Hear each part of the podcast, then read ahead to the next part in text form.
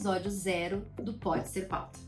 Olá, eu sou Cris Moraes, jornalista, gaúcha, radicada em São Paulo há 20 anos, empreendedora, é, comunicadora, professora, mãe de dois e a voz por trás desse podcast.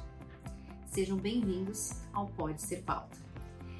Eu quero falar um pouco para vocês sobre como surgiu essa ideia. Eu sou uma pessoa que é apaixonada por comunicação e isso já surgiu desde a época da faculdade mesmo, quando eu fui fazer o meu teste vocacional com 18 anos e eu já tinha uma carreira na área de comércio exterior, mas eu me apaixonei por comunicação e desde que eu entrei no curso lá na Unicinos, é, eu nunca mais fiquei longe é, de tudo que envolve a comunicação. Eu sempre tive muita curiosidade desde criança, sempre gostei de contar boas histórias.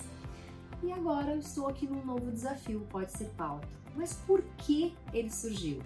Eu já tive algumas experiências com rádio, na Rádio Gaúcha, quando eu me formei, passei por revistas, passei por jornais, agência de notícias. Quando eu vim para São Paulo, eu ainda tinha um grande sonho de trabalhar com televisão. Mas eu acabei não tendo oportunidade e acabei fazendo outras coisas. Fui para comunicação corporativa.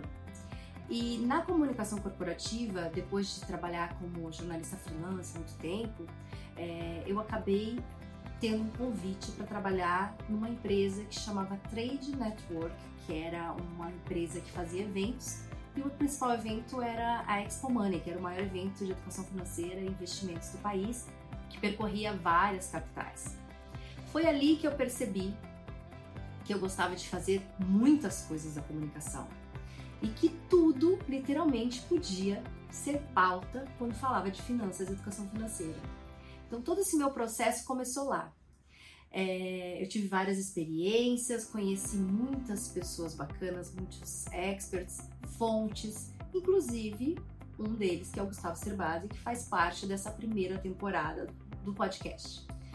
Mas a ideia aqui surgiu justamente para falar um pouco como a gente pode explorar e usar a criatividade quando a gente está falando de comunicação e assessoria de imprensa, principalmente. Tudo isso também surgiu depois de um momento que eu estava aqui na agência, que eu tenho agência há 10 anos, faço consultoria de comunicação, assessoria de imprensa, comunicação corporativa, media training, e eu percebia na contratação que eu tinha uma dificuldade de achar pessoas e profissionais para trabalhar como assessor de imprensa. Ali eu estava já começando a fazer uma rodada de autoconhecimento, imersão pessoal, é, depois da maternidade, que todas, acho que a mulher que passa pela maternidade, ela tem esse reencontro, e eu tive muitas mudanças e altos e baixos é, depois que eu tive filhos, empreendendo, e eu resolvi me reencontrar. Acabei fazendo um curso de imersão é, para autoconhecimento, apesar de sempre ter feito terapia, porque terapia é vida. E ali eu descobri que é, o meu lado de compartilhar conhecimento era muito forte. Eu comecei a ficar um pouco mais ativa nas redes sociais, a compartilhar conhecimento, principalmente na pandemia.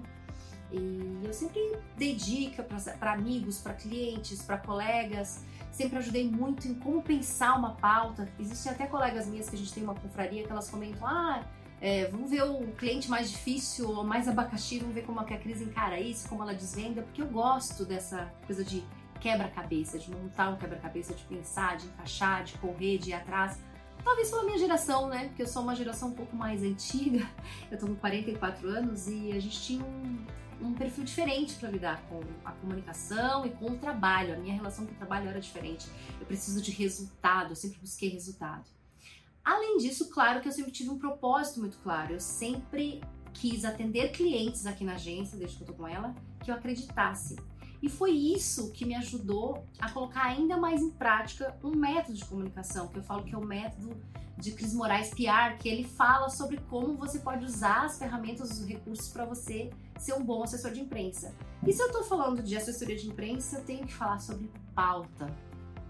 Porque mesmo que você não tenha passado pela experiência de ter sido um repórter na redação e tal, você tem que ter empatia por quem está lá do outro lado. Então a ideia é justamente falar sobre isso e explorar isso com experts. Eu trouxe vários convidados aqui para falar sobre como um assunto, uma causa, um conhecimento pode ser pauta na imprensa e quanto isso pode ser relevante e importante. A ideia vai ser um bate-papo mesmo, para que vocês entendam, conheçam histórias muito interessantes.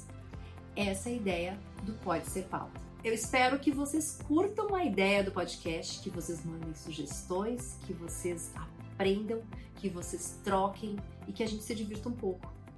Quero agradecer você por estar aqui me ouvindo, entender um pouco da minha história, por onde eu passei. Se você quer saber mais sobre ela, me escreva, cris.crismorais.com.br.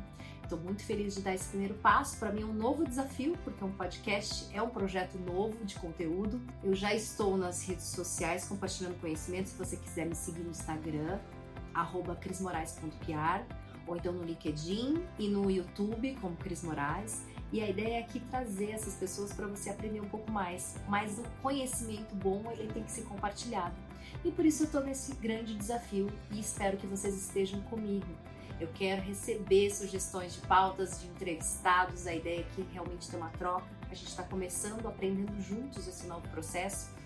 Mas a comunicação é uma paixão então eu acho que o podcast vai ser assim um novo filhote muito bacana e eu vou contar muitas boas histórias por aqui. E se você ficou curioso para saber mais sobre o meu trabalho e sobre o meu curso Assessoria de Imprensa e Comunicação na Prática, acesse o meu site crismorais.com.br. O link vai estar lá na descrição do episódio e não esqueça de seguir o podcast nas plataformas de áudio preferida para você receber as notificações de episódios. Toda quarta-feira tem um novo episódio para você conferir. Até o próximo!